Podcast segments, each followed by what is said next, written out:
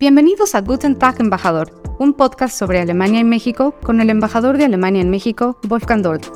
Yo soy Jessica Gutiérrez y este es un podcast donde queremos hablar de los temas que interesan a ambos países. ¿En qué consiste la relación entre México y Alemania? ¿Solo se trata de fábricas de coches o hay algo más? ¿Qué piensan en Berlín de México? ¿Y qué es lo que hace la embajada alemana en México exactamente? De todo esto y más, platicaremos en este podcast.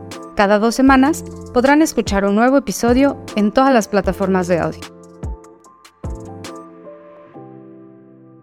Hoy tenemos un episodio muy especial. Nos conectamos hasta España con nuestros colegas de la Embajada Alemana en Madrid y hemos unido nuestros podcasts Guten Tag Embajador y Guten Morgen desde Madrid para platicar sobre la cumbre USLAC con la embajadora de Alemania en España, la señora María Margarete Gosse, y el embajador de Alemania en México, el señor Wolfgang Dold. Bienvenidos. Los días 17 y 18 de julio volvió a celebrarse por primera vez desde 2015 la cumbre UE-CELAC en el marco de la presidencia española de la Unión Europea. ¿Qué es lo que une nuestras regiones? ¿En qué ámbitos colaboramos ya y cómo podemos profundizar en nuestras relaciones? En nuestro podcast de hoy queremos poner el foco en las relaciones de Alemania y la Unión Europea con América Latina. Bienvenidos y bienvenidas a Guten Morgen desde Madrid. Bienvenida, señora embajadora. Buenos días. Es una alegría poder dar la bienvenida en el podcast hoy al embajador Dold, en esta ocasión como invitado. Bienvenido, Wolfgang. Yo he sabido que ya tienes tu propio podcast en México, continuando así esta tradición, pero me gusta, por supuesto, mucho de tenerte como invitado en nuestro o tu antiguo podcast. Bienvenido otra vez. Nos acompaña también aquí el embajador Wolfgang Dolt, embajador de Alemania en México. Eh, bienvenido a Guten Morgen desde Madrid, señor embajador. Bueno, eh, Guten Morgen. Eh, un gran placer poder estar, aunque de manera virtual, de visita en Madrid nuevamente. Ahora mismo América Latina despierta un gran, un gran interés tanto en Alemania como en Europa. La Comisión Europea ha presentado una agenda nueva para la región y en los meses pasados han viajado a América Latina el canciller federal, eh, así como varios ministros. ¿A qué se debe este interés renovado? Bueno, eh, este interés yo creo que siempre había, siempre ha estado ahí. Hay lazos muy antiguos entre nuestros estados y también eh, intereses culturales y económicos, pues en ese sentido no es algo, nuevo. Un punto muy importante es que después de la crisis uh, de COVID ahora se puede viajar y de esto se han aprovechado muchos políticos. Uh, nuestro canciller federal, uh, canciller federal Scholz, que ya ha mencionado, visitó Brasil, Argentina, Chile al finales de enero. Nuestra ministra exterior Baerbock viajó a Brasil, Colombia y Panamá a principios de junio. Y hay, hay, siempre había estos lazos y ahora se pueden um, recuperar. Pero una cosa es cierto, claro, que las múltiples crisis que hemos visto en los últimos tiempos que estamos viviendo también despiertan un nuevo interés y, por nuevos temas. Yo creo vemos nuevas oportunidades en una cooperación cada vez más estrecha. Brasil es un muy buen ejemplo. Aquí hay muchas posibilidades de cooperación. Por ejemplo, en el campo de encontrar trabajadores especializados que necesitamos en Alemania, pero también uh, otro tema muy importante Uh, Brasil es un socio clave para la protección climática y uh, es, es, como, como saben, el, con, su, con su riqueza natural y con la selva, es definitivamente un, socio muy importante para avanzar en la protección del clima y la lucha contra el cambio climático. Pero también con esto en la transformación de la economía. Le quiero dar un, otro ejemplo muy concreto. Si en Belén eh, una empresa produce madera certificada, está contribuyendo al mismo tiempo a la transformación ecológica y al desarrollo económico. Muchas gracias, embajadora. Como ya hemos dicho, los días 17 y 18 de julio se celebró en Bruselas la cumbre USLAC. ¿Cuál es su valoración del encuentro desde la óptica europea, embajadora? ¿Y cuál es la valoración desde la latinoamericana, embajador? Bueno, quizás primero de la óptica europea, en un primer plano de la cumbre se situó la política comercial internacional y el diseño resiliente de las relaciones comerciales y económicas. Queremos colaborar sobre todo en los ámbitos de política climática, biodiversidad y transformación tecnológica, lo que ya he mencionado. Y ello, lo que es muy importante, de igual a igual. De modo que se genere un mayor bienestar también en los sitios con quienes eh, colaboramos. Es muy importante. Desde la óptica europea ha habido muchos y muy buenos estímulos en la cumbre ya sea la deseada conclusión de los acuerdos de libre comercio con Mercosur y México o la culminación de la agenda de inversiones Global Gateway, que es un programa europeo muy importante.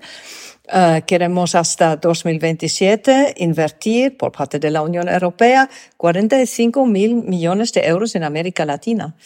Pero la cumbre también se aprovechó intensamente a escala bilateral y con muchos estados se acordaron declaraciones de intenciones relativas a estos temas muy importantes como son las energías renovables, la transición digital y las materias primas.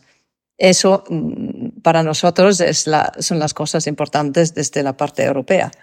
Bueno, eh, yo eh, añadiría solo pocas palabras. La embajadora la, le ha dicho muy eh, bien un cumbre de igual a igual.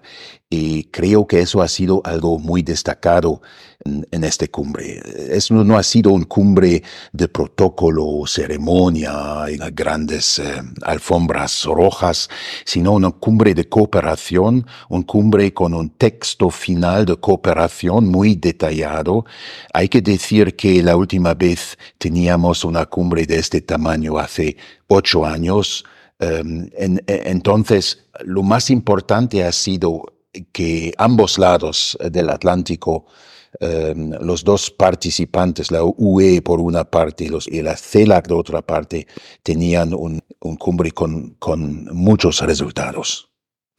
Eh, claro, embajador, a menudo se habla de los valores fundamentales compartidos por ambas regiones, pero ¿qué quiere decir esto concretamente? ¿Realmente tienen tanto en común las personas de Jamaica, Chile, Rumania y Finlandia?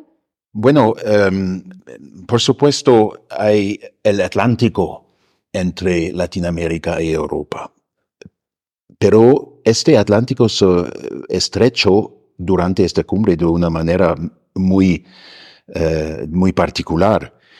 Por supuesto tenemos una distancia geográfica, pero compartimos valores, compartimos promiso con la base de nuestras sociedades, sociedades basados, basadas en, en los derechos humanos, democracia y todo, derecho, y el marco de, derechos. Eh, y en el ámbito internacional es lo mismo. Eh, los países eh, de Europa y los países de Latinoamérica Em, tienen un gran compromiso hacia un, eh, hacia un sistema internacional basado en reglas, en, las, eh, en los derechos humanos. Y eso en nuestro tiempo, después de este cambio de época, es aún más importante. El respeto ante el derecho internacional no es compartido para, por todos en nuestro mundo, como lo sabemos muy bien, y lo que se refleja en la conclusión de esta cumbre muy claramente, pero se respecta. Este respecta ante em, el derecho em, internacional es algo que nos une nosotros europeos y nuestros amigos y socios en la Latinoamérica. Embajadora, ¿gustaría agregar algo? Bueno, estoy plenamente de acuerdo con, con mi colega Wolfgang. Quizás añadir una pequeña cosa. Lo que es importante, eh, que debemos, que encontramos vías de que estos valores conjuntos, aunque sí de vez en cuando tenemos perspectivas diferentes, pero que se perciban en la realidad vital de todas las personas. Le quiero simplemente dar un ejemplo eh, que tenemos que pienso que es verdaderamente éxito, es la cooperación hispano-alemana Latinoamérica en el ámbito de la política exterior feminista. En mayo de 2023 organizamos en Berlín el Foro de Igualdad de Género EULAC con la embajadora española para la política exterior feminista y la Fundación EULAC. Y en esta conferencia hemos elaborado muchas recomendaciones políticas y se han subrayado una y otra vez los valores compartidos. Ahí participaron muchos ONGs, entre otros los miembros de Unidas. Unidas es uh, una red que defiende, una red regional latinoamericana que defiende la participación igualitaria de las mujeres en la política. Y así, con, con, con este tipo de colaboración, hacer visible de qué estamos hablando me parece muy importante.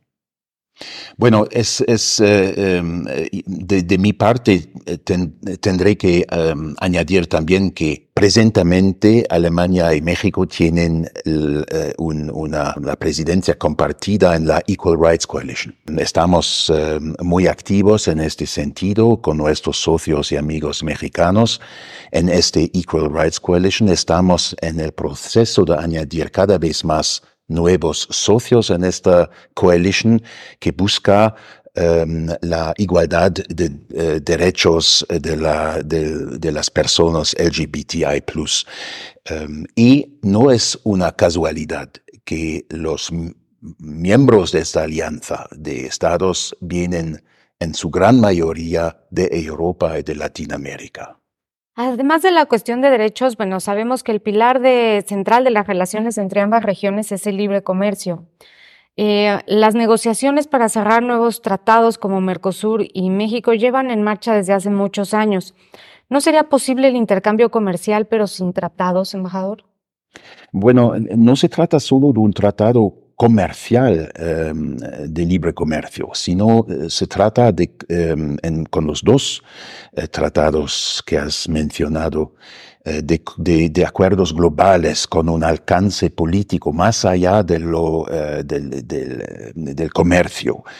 Y eso me parece muy importante subrayar porque los dos las dos regiones se unen no solo por el comercio, sino por un acuerdo político profundo. Pero para volver al, aspecto de libre comercio, em, para nosotros sabemos exactamente que es de una ventaja mutual de tener estos acuerdos porque, como un ejemplo, después de que hemos firmado el acuerdo de libre comercio en aquella época, en el año 2000, entre la UE y México, eh, el comercio se triplicó. Es decir, tenemos aquí una situación de gana-gana.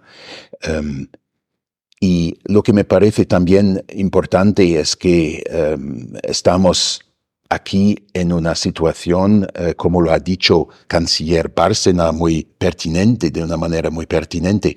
Es una excelente, como, como dijo, em, una excelente ventana de oportunidad para Latinoamérica, para asociarnos, nosotros los latinoaméricas, lo que dijo, con Europa en plataformas industriales para crear valor, generar empleo con derechos, con sostenibilidad ambiental. Más mucho más que solo un acuerdo de libre comercio. Bueno, exactamente lo que pienso, muy importante. Yo creo que muchas veces cuando se critican los, tratados de libre comercio no se entiende muy bien eh, que un tratado de libre comercio, claro, un fin es de aumentar el volumen de, comercio a través de reglas que faciliten el comercio entre países. Pero lo importante es crear el marco jurídico necesario para tener buenos estándares en este comercio. Eso me parece que muchas veces está mal entendido. No se trata simplemente de dar más posibilidades a las empresas, es un lado, sin duda, pero que el comercio se, hace dentro de determinadas reglas. Por ejemplo, para las personas trabajadoras, pero también por los estándares de medio ambiente, etc. Eh, y por eso yo creo que un, un, un tratado de libre comercio no solo es el intercambio comercial, pero además conlleva contactos entre personas de todo tipo y fomenta el entendimiento mutuo, justamente también en estos temas de protección de trabajadores, derechos de trabajadores, y protección del medio ambiente. Y en esto la cumbre uh, Unión Europea CELAC ha dado un nuevo impulso a los acuerdos con México y Mercosur y se pretende y esperamos que se concluyan este mismo año. También hemos entendido que nuestros socios latinoamericanos um, nos dicen que no quieren limitar las relaciones solo a los asuntos económicos. Em, queda claro, lo entendemos y hemos reaccionado y, por ejemplo, hemos establecido una asociación estratégica entre la Unión Europea y Latinoamérica y Caribe para hablar asuntos mucho más allá de las relaciones económicas y comerciales. Como mencionábamos al principio, España acaba de asumir la presidencia de la Unión Europea. Embajadora, ¿qué papel específico desempeña España en las relaciones entre nuestras dos regiones? Bueno, yo creo históricamente el papel de España es claro está, central en las relaciones europeo-latinoamericanas. Y efectivamente España funciona como una, un puente hacia, a, través del Atlántico. Y, pero sin embargo, eh, hay muchos otros países europeos, entre ellos, por supuesto, Alemania, que tienen un interés creciente en profundizar en las relaciones bilaterales y biregionales. La presidencia española puede dar importantes impulsos, y lo está haciendo ya, a una profundización de las relaciones. Otros asuntos de interés durante la presidencia española en relación con Latinoamérica Caribe serán la reindustrialización, así como la investigación y el desarrollo. Y además, España tiene previsto complementar la cumbre EU-CELAC con formatos de diálogo político eh, y también de finanzas eh, y otros encuentros, por ejemplo, al lado de ECOFIN, que es el encuentro de los ministros de Hacienda. Otro tema importante son los proyectos con las sociedades civiles y, por ejemplo, en el campo de los derechos digitales. Yo creo que es un tema muy importante para las sociedades de los dos continentes. De este modo hacemos que nuestras relaciones biregionales sean más estratégicas y en esto contribuye mucho esta presidencia española. Miremos ahora hacia México, embajador. ¿Qué papel desempeña en la región la política exterior mexicana y cuál es la mirada hacia Europa del segundo mayor país de la región? Hay un gran interés hacia eh, Europa en México. Eh, por supuesto que hay una prioridad a las relaciones con el gran vecino en el norte del país por parte eh, de México. Eso se explica con el vínculo histórico y económico entre México y Estados Unidos. Sin embargo, mi impresión es que la política exterior mexicana es una política de 360 grados. México es un país bien situado para eh, tener esta visión, digamos, global. Por supuesto, Em, hacia el sur como país latinoamericano, hacia el norte como parte de la región económica norteamericana, hacia el oeste con el otro lado del Pacífico y su potencia eh, económica, y por supuesto hacia Europa, con quien hay intereses económicos. Como ejemplo, yo eh, citaría las inversiones crecientes de empresas alemanas aquí. Pero también nos unen vínculos culturales y vínculos de valor, de valores compartidos.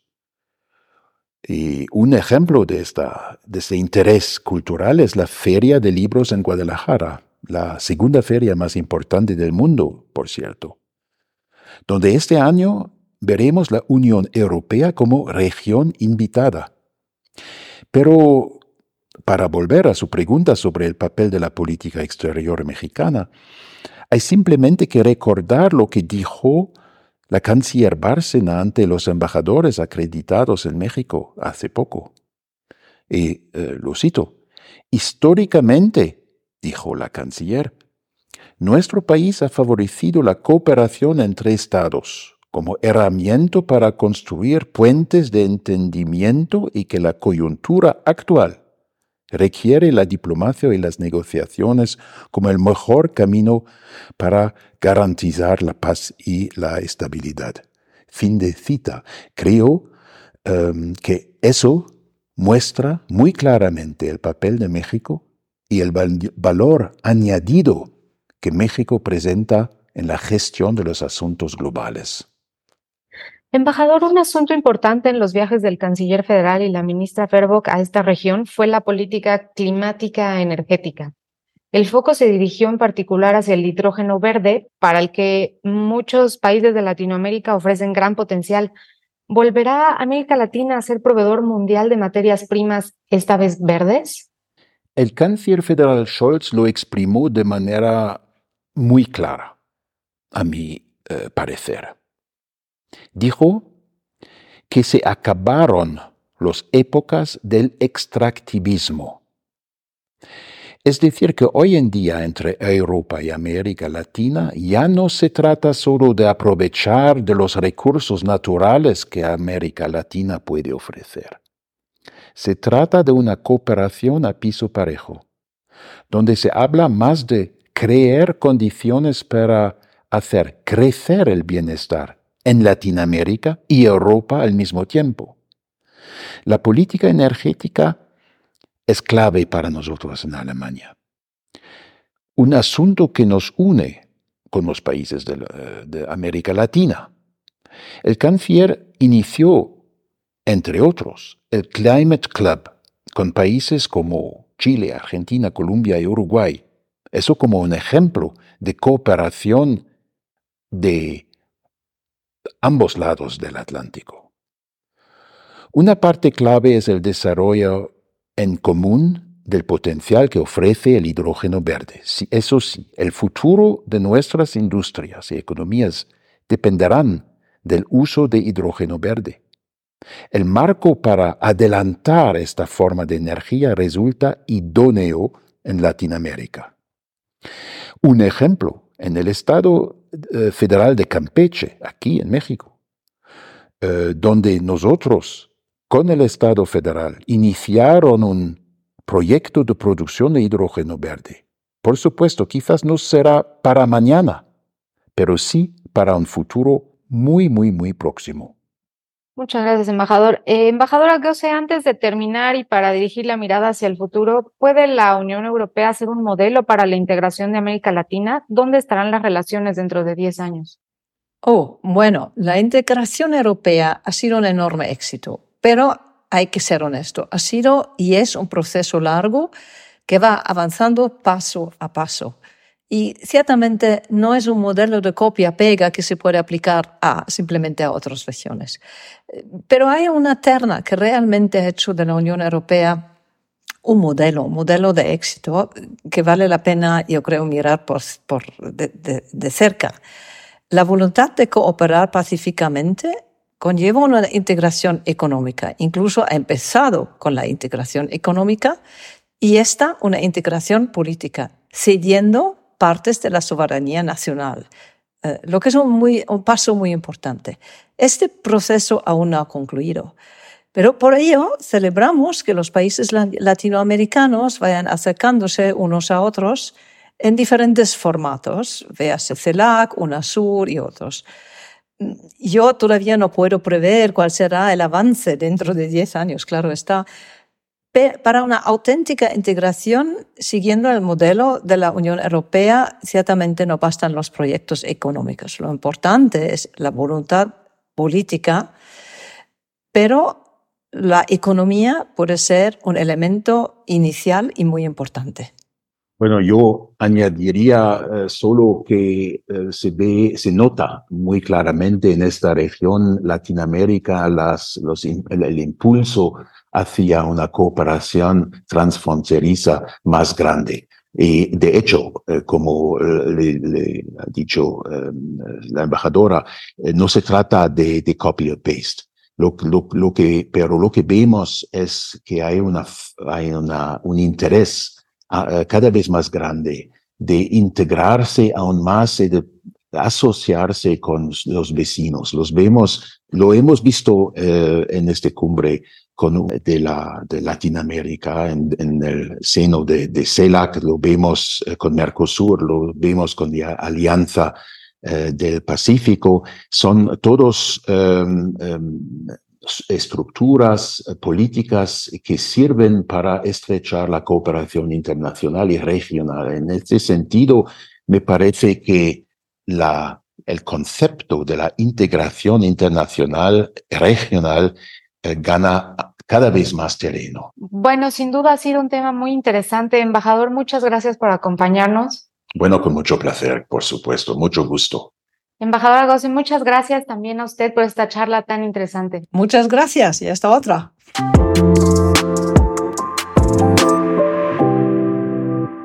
Este fue el episodio de hoy de Guten Tag, Embajador, el podcast de la Embajada de Alemania en México.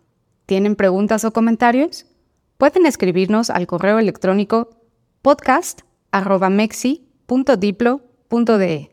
Encuéntranos también en redes sociales como Embajada Alemana Ciudad de México en Facebook y como arroba Alemania Mexi en Twitter e Instagram.